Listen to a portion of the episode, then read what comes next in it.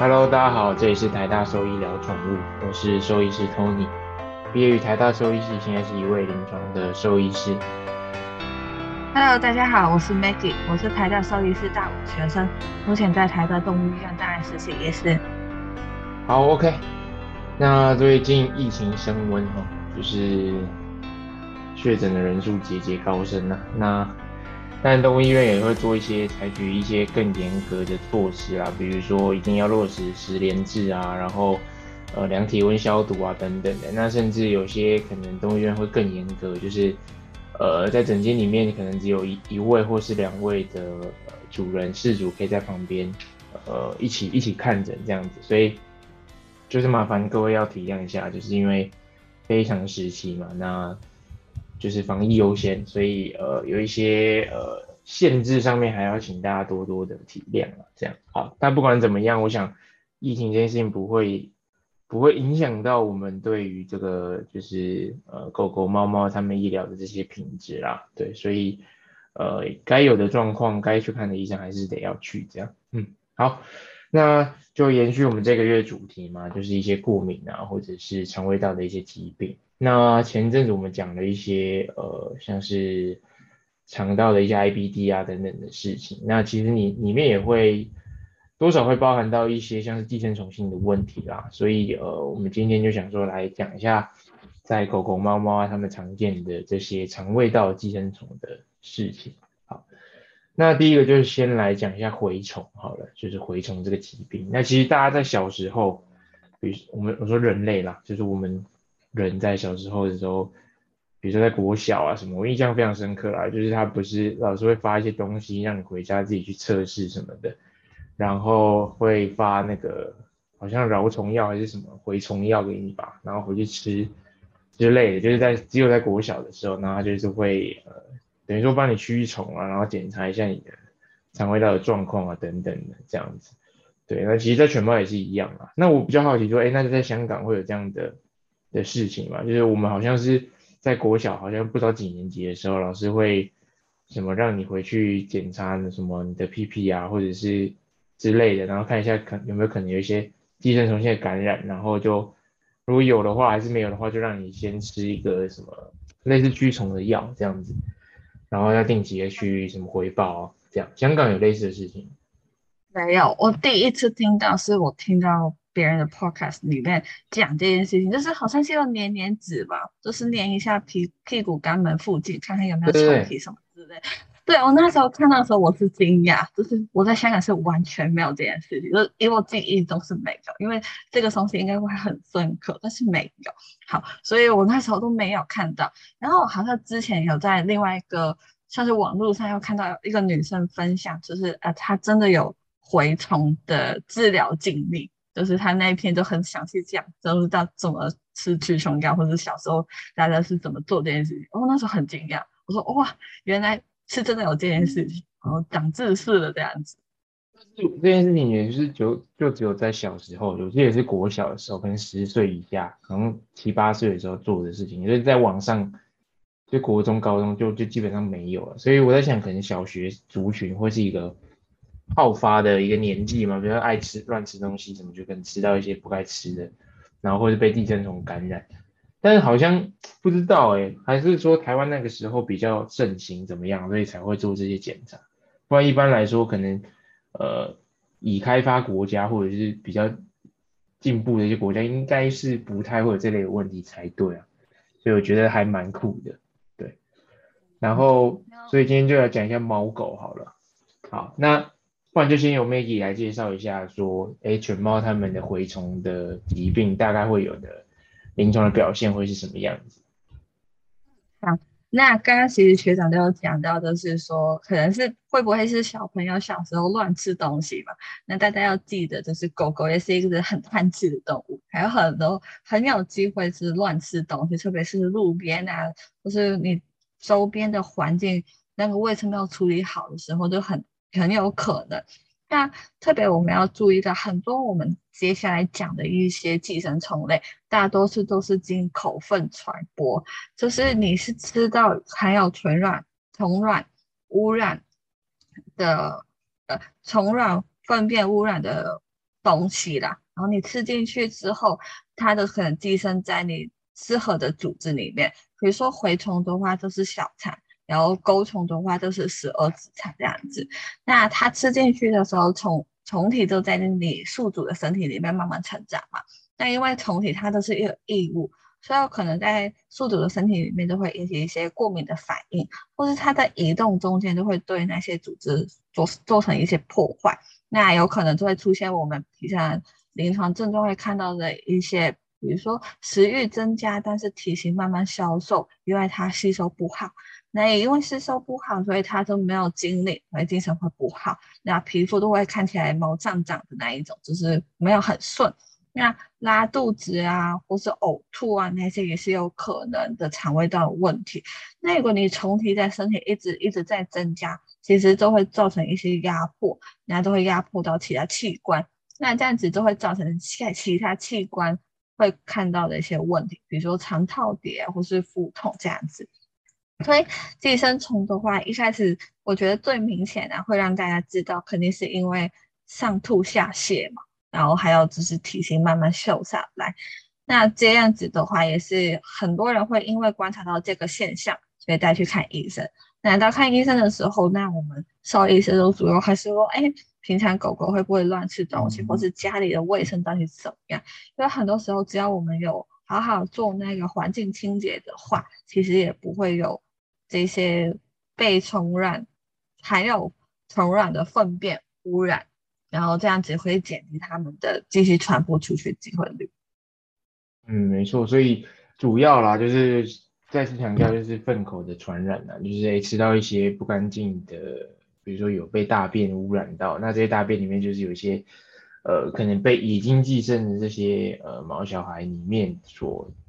排出的，就是寄生这些蛔虫、成虫啊排出这些卵，然后在它的大便里面被被。被呃排出出来，那出来之后就是有可能污染到一些其他东西，那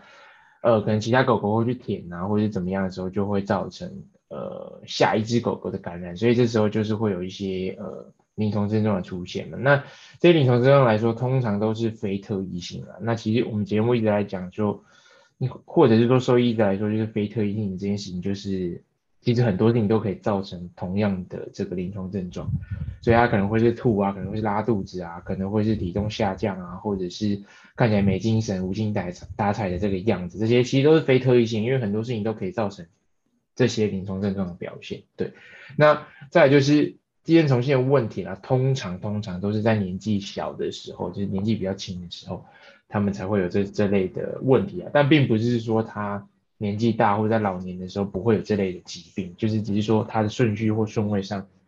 可能就会放在比较后面了。那其实跟人一样嘛，就是我们国小的时候就是也会做这些检查这样子。好，所以一般来说，如果是年轻的动物，然后它有这些呃肠胃道的问题，那基本上在兽医院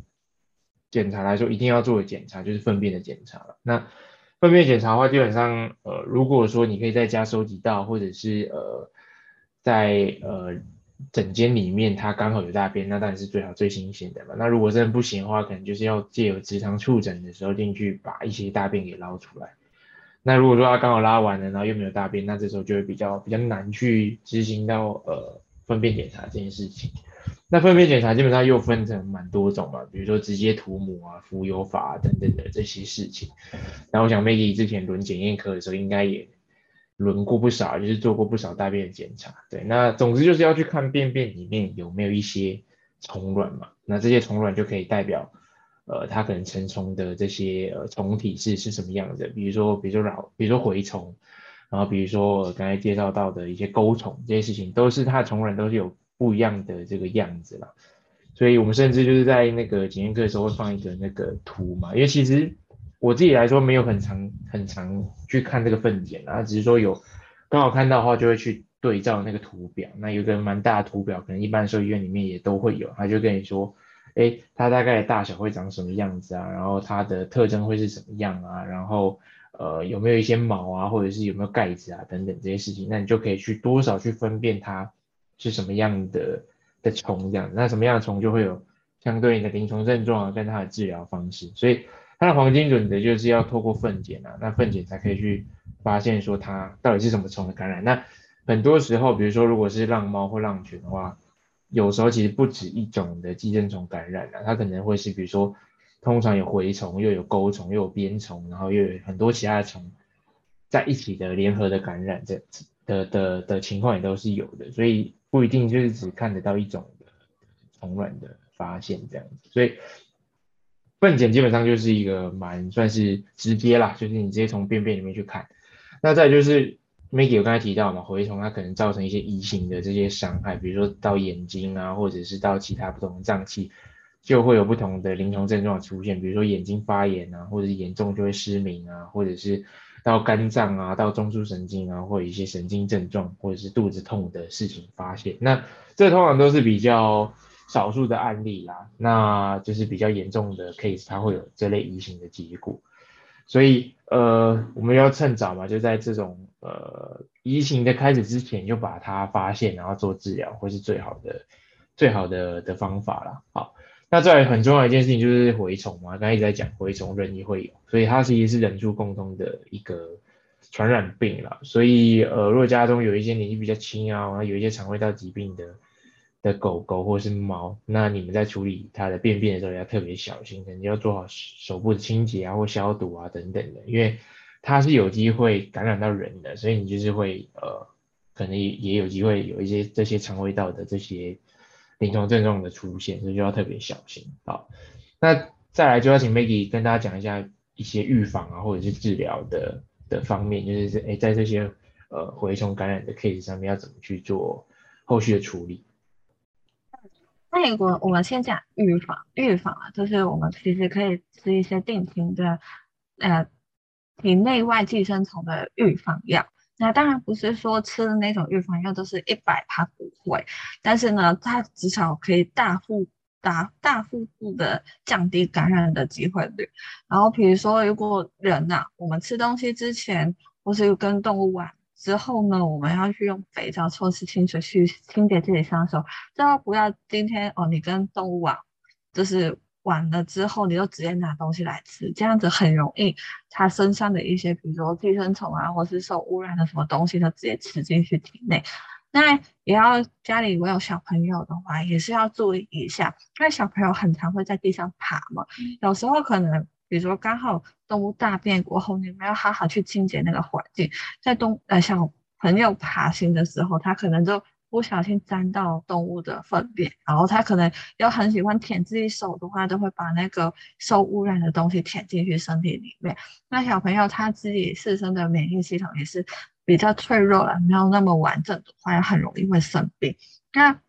刚刚又提到动物的粪便有可能会在地上就是出现嘛，所以这个也是说，有时候我们比如说家中动物大便之后，你可能只是捡起来，但是你没有好好真的是用呃湿纸巾或是走进去清洁一下，其实也是蛮危险的。那如果家中同时间有好几只动物的话，那你要注意一下它们各自大便的区域是怎样，然后今天就是避开，不要让它们。彼此碰到大家的粪便这样子，不然如果其中有一只是有体内寄生虫感染的话，它很容易就是所有都会有。那这样另外也是说，假如你今天有一只发现，你再去兽医室检查，然后发现哎，它真的有，比如说蛔虫，那你就要立刻赶快把是家中其他的动物也一起带去做检查，因为有可能它们已经有感染，只是可能还没有出现临床症状。那当然是如果我们提它去做治疗的话，当然更加好。那环境清洁也是很重要，因为我们刚刚一直在强调，就是口粪传染，所以只要你把你的环境，无论是动物住的地方，是我们人自己住的地方，做好清洁，然后排泄物、大便那一些都有专属的地方去丢掉，然后其实这样子的话也不会说那么可怕啦。虽然我们刚刚有说啊，很容易会感染什么之类，但其实只要你每个小环节你要有顾到的话，也不是说可以预防。错，所以接下来就是治疗部分了。那我想时间应该应该也是差不多，所以我们不然就下一集来讲一些治疗的的选项好了。好，OK，那这一集就先到这边，谢谢大家，拜拜。